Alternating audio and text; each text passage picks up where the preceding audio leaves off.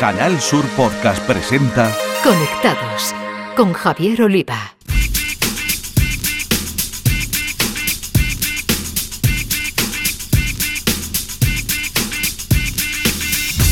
Bienvenidos, conectados. Os traemos un día más la actualidad del mundo de las nuevas tecnologías de la información y la comunicación, nuestro epicentro Andalucía y desde aquí al resto del mundo a través de la red.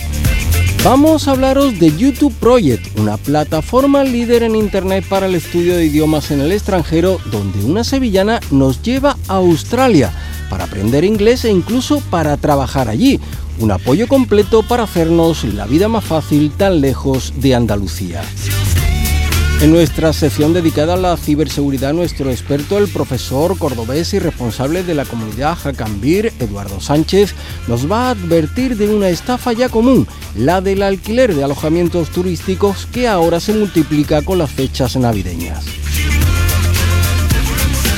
En el espacio dedicado a videojuegos, los expertos andaluces del podcast Toby Games de Canal Sur Radio, José Manuel Fernández Espíritu y Jesús Linquepella, nos presentarán los mejores juegos que se han lanzado en los últimos días como reclamo para regalo navideño.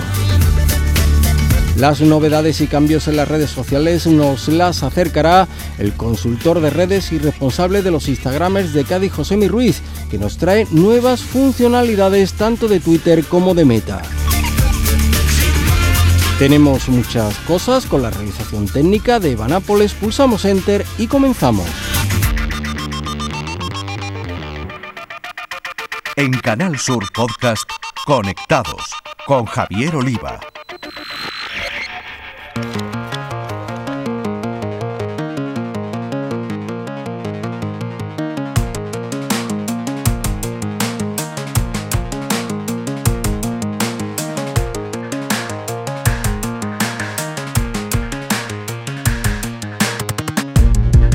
El curso acaba de arrancar y son muchos los estudiantes que miran al extranjero bien a través de Erasmus o por su cuenta para continuar su formación y adquirir idioma y experiencia internacional.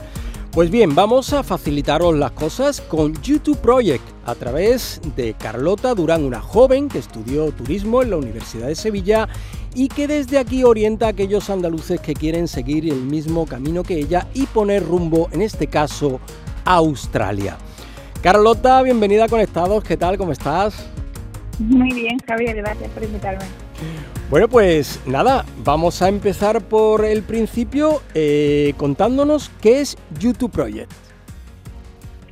Pues bueno, YouTube Project eh, es una plataforma, digamos, de ayuda, es, un, es como un grupo de apoyo, es una agencia de estudios también, se le puede llamar así, y básicamente lo que hacemos es ayudar a todas aquellas personas que quieren marchar al extranjero. Entonces comenzamos hace 10 años ya, allá en el 2012, y, y nada, y empezamos con Australia, porque Australia fue como el primer destino que, bueno, que en mi caso mi jefe y compañera eh, decidió pues, pues desarrollar, ¿no? Como, como destino de, de estudios y empezó pues ayudando a estudiantes a través de un grupo de Facebook. Fue gracioso porque empezó pues ahí en, en un, en un grupo donde era españoles en Australia y, gente pues que le interesaba y demás, pues iba preguntando dudas y al final pues montó una agencia de estudios. Y así, eh, ayudamos con Australia, ayudamos con Canadá como destino también, Nueva Zelanda, Irlanda y Malta eh, como principales destinos, sí. Tú, eh, Carlota, naciste en Madrid, pero en Andalucía, concretamente en Sevilla, te has formado para desde aquí llevar tu experiencia a jóvenes andaluces. Háblanos de cómo pasaste de hacer el grado de turismo en la Universidad de Sevilla a acabar en Australia. Sí, sí, sí. Eh, bueno, dicen que una es más de donde se hace que donde nace, ¿no? Entonces, eh, nací en Madrid, pero muy joven no, nos mudamos toda la familia a Sevilla y, y estudié este grado, pues, básicamente, eh, ya sabes, a la edad de, terminar un bachillerato y tal, pues no, no hay mucha gente, bueno, hay un porcentaje que sí, pero hay otro porcentaje que no sabe muy bien qué quiere estudiar y demás. Y, yo veía como la carrera de turismo como una oportunidad de viajar, de conocer el mundo, como trabajar con el mundo de, pues eso, constante viaje, ¿no? En ese, y en ese me vi, eh, hice los años, eh, cuatro años de carrera allí, en la Universidad de Sevilla, y sí es cierto que el último año me fui eh, solicité esta beca Erasmus que, te permiten y, y, me fui a Chipre, que es una isla griega bueno, griega no es, pero es chipriota, son diferentes, pero bueno, que está en el Mediterráneo y tal, y, y, es, y, es conocida por eso, ¿no? Turismo, sol y playa y tal, y me fui allí, hice un año de, universidad allí, y bueno, ahí empezó un poco ya el come, come, querer seguir viajando y aprendiendo inglés sobre todo, ¿no? Porque eso era como un poco lo principal, que quería mejorar el inglés, y de ahí salté a Australia, y eso pues hace seis años ya. Y bueno, cuéntanos tu labor allí, también desde aquí, en YouTube Project. Pues esto, nosotros como decía, somos un, grupo de apoyo, somos un, una agencia de estudios y lo que queremos es pues facilitar toda la información que, que se necesita de una forma más eh, pues más picadita, ¿no? Para que todo el mundo la pueda entender mejor eh, de todo lo que se necesita para poder marchar al extranjero. Entonces, básicamente, eh, yo soy parte del equipo de listeners, que es como nos llamamos dentro de la empresa, que básicamente es esa persona que escucha ¿no? a, las dudas y a las, y a las solicitudes de, de todos aquellos interesados y lo que vamos a hacer es pues eh, básicamente intentar asesorarles y guiarles y ayudarles con todas esas dudas y bueno pues contarles un poco qué es lo que qué es lo que vamos a hacer cómo van a poder solicitar este visado para poder estudiar y trabajar en el extranjero y cómo van a poder, pues, eh, digamos, dar el salto ¿no? al extranjero. Eh, pongámonos ahora, Carlota, en la piel de, del joven que se anima a mirar a las antípodas. Em, ¿Cómo le organizáis la vida allí? Hacemos todo el proceso con ellos, ¿vale? Entonces, básicamente ellos simplemente entran en youtubeproject.com o en nuestras redes sociales, Facebook, Instagram, TikTok y todas estas cosas. Ah, y nos deja un mensaje ahí y nos cuenta un poco, oye, pues soy uh, Carmen de Sevilla y me quiero marchar a Australia el año que viene. Pues ahí ya eh, nosotros recibimos ese mensaje y les contactamos por mail, por WhatsApp, por teléfono y les explicamos un poco pues todas las opciones que tienen, cuáles son las características del visado, qué, qué van a conseguir, digamos, estudiando, si estudian un curso de inglés o si estudian formación profesional o estudian estudios universitarios, ¿no? Porque eh, nosotros tenemos más de 250 acuerdos con diferentes instituciones educativas, desde pues academias de inglés hasta universidades, para que el estudiante, según sus necesidades, pueda encontrar eh, sus estudios en el extranjero. Mm. Carlota, ¿y para qué le puede servir dar ese gran salto? Porque aparte de la formación, creo que también está el empleo, ¿verdad? Claro, el visado de estudiante, y es por eso que nosotros eh, trabajamos con los destinos que trabajamos, en este caso en Australia, por ejemplo, el visado estudiante te permite trabajar hasta 40 horas, entonces tú puedes trabajar perfectamente al combinar a tus estudios, pues eh, puedes elegir eh, trabajos obviamente en función a tu nivel de inglés, ¿no? Que hay gente que me dice, ay, pues soy dentista, quiero ser como dentista en Australia, pues a lo mejor si tu nivel de inglés es muy básico y tienes un FIRST, obviamente a lo mejor no vas a poder conseguir un trabajo de dentista, pero sí un trabajo como camarera o como pues dependiente de una tienda o pues qué sé yo, pues opciones de trabajo hay de todo, ¿no? Nani, eh, limpiando, bueno, pues al fin y al cabo va a depender un poco de eh, del nivel de inglés, como decía, y de también pues cada uno, ¿no? Hay gente que ha encontrado trabajo de su profesión también en, en, Australia, simplemente pues eh, pues buscándolo, ¿no? Y, y, teniendo obviamente un, un, inglés razonable, un buen nivel de inglés. Entonces sí, profesionalmente pues van a poder eh, pues, pues básicamente ejercer cualquier profesión que, ellos deseen, ¿no? Al fin y al cabo los límites no los ponemos nosotros.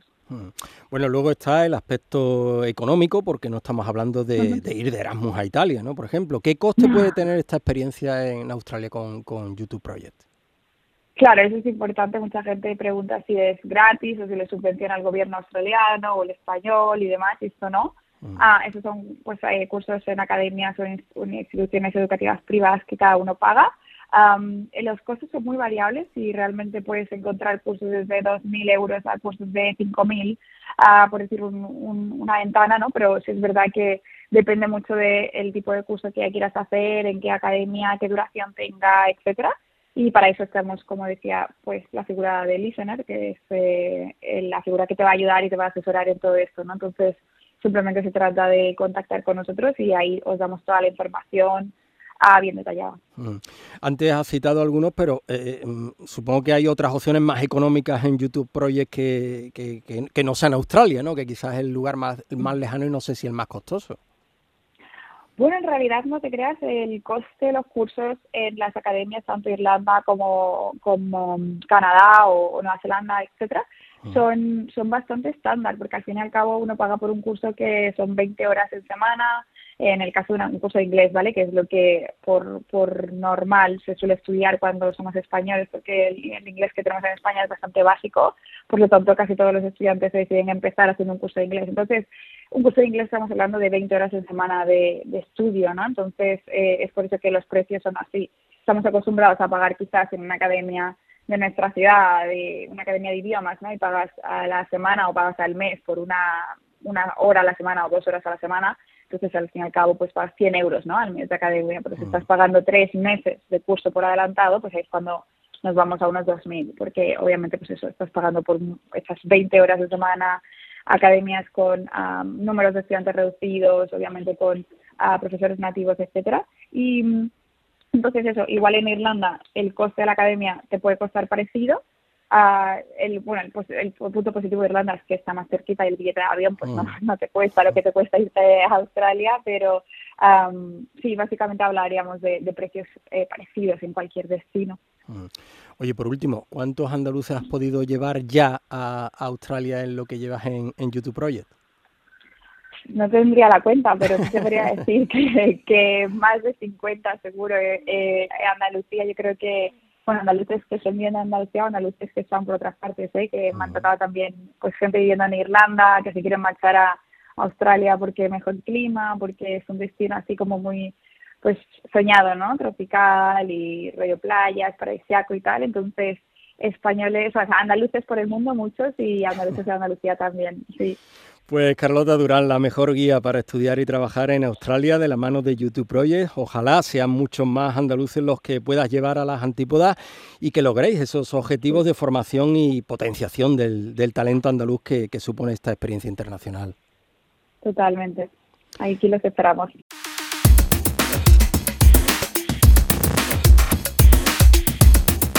Conectados con Javier Oliva. Nuestro experto andaluz en ciberseguridad, Eduardo Sánchez, profesor de informática en la formación profesional y responsable de la comunidad Jacambir, nos va a dar toda la información sobre los riesgos de reservar alojamientos turísticos fuera de las plataformas legales y fiables que hay en el mercado online. Buenos días a todos los amigos de Conectado. Os vamos a hablar de un caso de estafa que hemos estado analizando hace algunos días.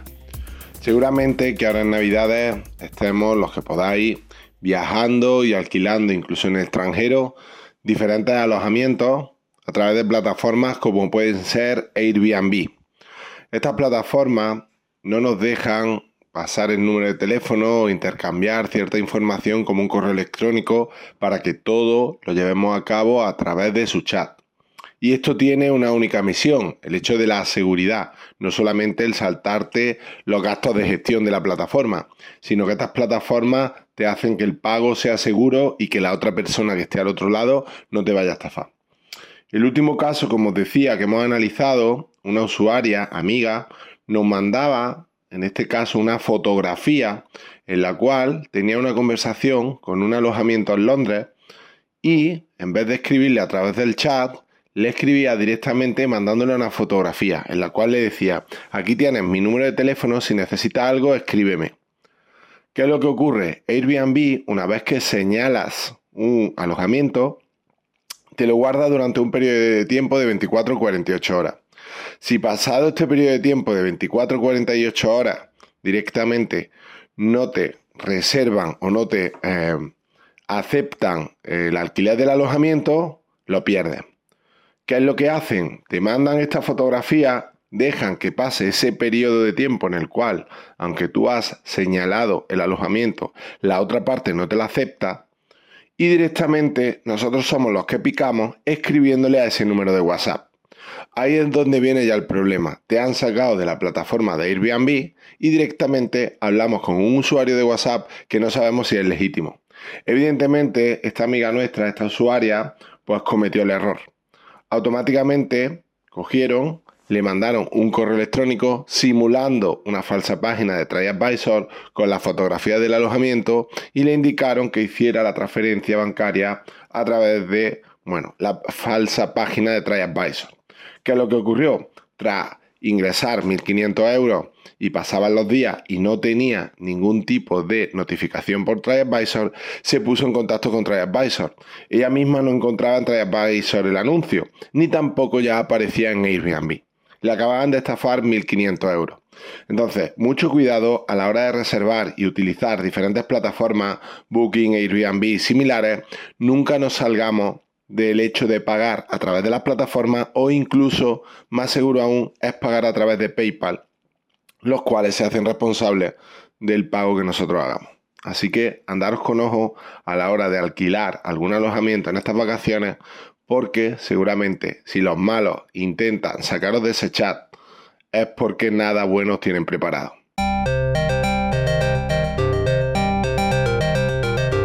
En Canal Sur Podcast Conectados con Javier Oliva. Nuestros gamers andaluces e integrantes de Toddy Games, el podcast dedicado a videojuegos y Sport de Canal Sur Radio, José Manuel Fernández Speed Jesús Pella, nos traen una buena lista de juegos para incluir en nuestra carta a Papá Noel o los Reyes Magos. Jugadoras, jugadores, bienvenidos. Hoy vamos a hablaros de novedades que llegan al mercado con motivo de las venideras navidades. Para empezar, Need for Speed Unbound. Se trata de la entrega número 30 de una muy longeva saga de videojuegos. En este caso, Electronic Arts em, ha confiado en la desarrolladora Criterion, creadora de, entre otros, eh, Burnout, para montar este juego de carreras que, bueno, pues muestra, eh, digamos, los rasgos más característicos de Need for Speed de toda la vida. Aquí tenemos derrapes en los que se requiere una brutal precisión. Tenemos luces de neón, un espectáculo urbano, un mundo abierto, eh, también tendencia ¿no? de los últimos videojuegos de conducción que llegan al, género. Y por supuesto esas carreras y persecuciones policiales. Todo ello se mezcla como un gazpacho en este Need for Speed Unbound donde, bueno, pues también tenemos que mm, destacar que, bueno, que solo los usuarios de PC de la última Xbox Series X y de PS5 serán los que disfruten eh, este juego. Eso sí, a 4K, a 60 frames por segundo, más eh, sumamos eh, los usuarios de Xbox Series S, que en este caso pues verán que esos frames por segundo, esa tasa de imágenes se verá reducida. Es un juego que, como decimos, sale directamente para nuevas generaciones, en el que se divide el modo historia por un lado y el modo multijugador con hasta 16 jugadores online por otro, y que, bueno, incluye, por decir eh, de alguna manera, una señal de identidad que se trata de, los elementos cartoon en los gráficos, en el apartado visual, que se mezcla, ese, elemento cartoon de los personajes se mezcla con el realismo de los escenarios y de los coches. Así pues, tenemos un juego que por encima de todo respeta ¿no? lo que uno espera de, un Need for Speed a estas alturas y que es totalmente recomendable para estas navidades. Speedy nos trae otro juego distinto. Pues por aquí nos vamos con un género que nos encanta, que es el del terror. Y Donut Open, el juego que ahora nos ocupa, nos gusta por partida doble, ya que encima es español. Desarrollado por el valenciano estudio Nox Noctis, nos topamos de bruces con un desafiante ejercicio de terror y supervivencia, con un estilo que recuerda sobremanera al visto en un clásico moderno como Resident Evil 7 o más cercanamente al de Oxide Room 104, combinando el factor aventura con una mecánica al más puro estilo escape room. Y es que cada vez que el usuario cruce una puerta del salón de la mansión en la que nos encontramos, entraremos en lo que sería una capa distinta de cada área, y ojo, sus enigmas y acertijos cambiarán aleatoriamente para que cada partida sea diferente de principio a fin, Luego tenemos que Donut Open luce magníficamente, algo normal si tenemos en cuenta que además de en PC, solo ha aparecido en PlayStation 5. Por lo tanto, gozaremos de una ambientación gráfica digna de elogio, algo que contribuye sin duda a que se nos ponga la carne de gallina. Cuando cierto monstruo irrumpe en las salas, con la inmediata necesidad de escondernos, pues sentiremos auténtico terror. Muy, muy conseguido en este aspecto, vaya que sí. Por lo demás, os avisamos de que Donut Open está disponible en consola en edición física, y merece mucho la pena, más aún si tenemos en cuenta que no es que se hayan editado demasiadas unidades. Por aquí nos hicimos con una primero porque siempre nos gusta apoyar lo que se haga en nuestro país, pero lo mejor de todo es que nos hemos topado con una gratísima sorpresa en lo que es un terrorífico survival horror que bien puede codearse con las mejores propuestas de hoy. Por mucho que el título nos diga lo contrario, os recomiendo abrirle vuestras puertas a Donut Open. Y poco más que decir, amigos. Por aquí vamos haciendo hueco a las comidas navideñas, Y eso sí, a seguir jugando.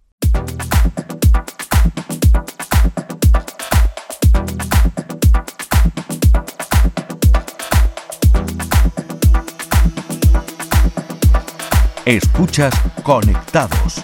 Canal Sur Podcast. Y ahora repasamos lo que nos deja el mundo de las redes sociales y lo hacemos con José Mi Ruiz, Instagramer y consultor de redes que nos hablará de las mejoras de Twitter para los anunciantes, el gran objetivo ahora de Elon Musk y de la funcionalidad de Meta para personalizar nuestro avatar. Con el fin de buscar nuevos anunciantes, Twitter ha lanzado tres nuevas opciones de segmentación de anuncios incluido un nuevo objetivo de conversaciones, que la red social anunció el pasado mes de agosto. Anteriormente, los anunciantes de Twitter podían optimizar las campañas para centrarse en los clics, las visitas al sitio y las conversiones. La primera actualización es la mejora de la pestaña Conversiones. Ahora los anunciantes podrán dirigir sus anuncios a los usuarios con más probabilidad de, responder. Hay varias opciones disponibles, añadir a la cesta, ver el producto, comprar, registrar la información de contacto y suscribirse. La segunda gran actualización lanzada por Twitter es la de anuncios dinámicos de productos. Esta nueva función permite a los anunciantes presentar el producto más relevante al cliente en el momento adecuado. Una opción interesante que es una mejora de la versión anterior que ha estado presente desde 2016 ya que optimiza el rendimiento de los anuncios integrando un enfoque más confidencial para proteger los datos de los usuarios. Y finalmente, la red social del pajarito ha lanzado una nueva colección de anuncios. Este nuevo formato permite a los anunciantes compartir una imagen principal con miniaturas más pequeñas debajo. Y de Twitter pasamos a Meta, porque hace poco añadió los avatares en Instagram, algo que ya habían implementado en Facebook hacía tiempo. Pues ahora tienen idea de hacerlo también en WhatsApp, una medida que permitirá que los usuarios tengan stickers personalizados sin necesidad de recurrir a apps de terceros. Esta novedad está probándose la versión beta de la aplicación y todavía no se sabe cuándo se lanzará oficialmente, pero posiblemente no tarden mucho en hacerlo. Una función muy interesante que se podrá usar tanto para compartir stickers en las conversaciones como para colocar como avatar en la foto de perfil. Aquellos usuarios que disfruten ya de esta función la tendrán disponible como una de las opciones que se despliegan al, hacer clic en los tres puntos verticales de WhatsApp y entrar en ajustes, entre cuenta y privacidad. Supuestamente tendría que aparecer una opción denominada avatar. Si eres uno de los que tiene la posibilidad de crear su avatar antes que el resto, podrás personalizar tu avatar y hacer que se parezca a ti mediante la modificación de distintas partes de tu rostro. Entre las eh, diferentes opciones, los usuarios podrán cambiar el estilo del pelo, color, longitud, ojos, barba, gafas, signo de vejez, etc. Además, se puede cambiar tanto las ropas como los accesorios y el maquillaje para que se adapte a lo que tú llevarías puesto de normal. Las opciones son muchas y muy diversas, así que cada internauta puede aplicar su toque más personal al avatar y que al compartirlo el resto sepa que son ellos. Bueno, pues estas han sido las novedades en redes sociales de estos días. Para dudas o comentarios podéis contactarme tanto en Twitter como en Instagram en mi cuenta azoa José Ruiz. Y que no se os olvide, disfrutad de la vida real.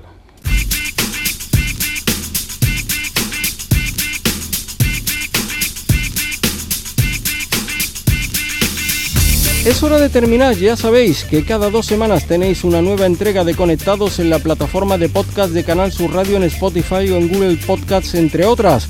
Así que os pedimos que os suscribáis en algunos de estos canales. Hasta entonces a todos, feliz vida virtual. En Canal Sur Podcast han escuchado Conectados con Javier Oliva.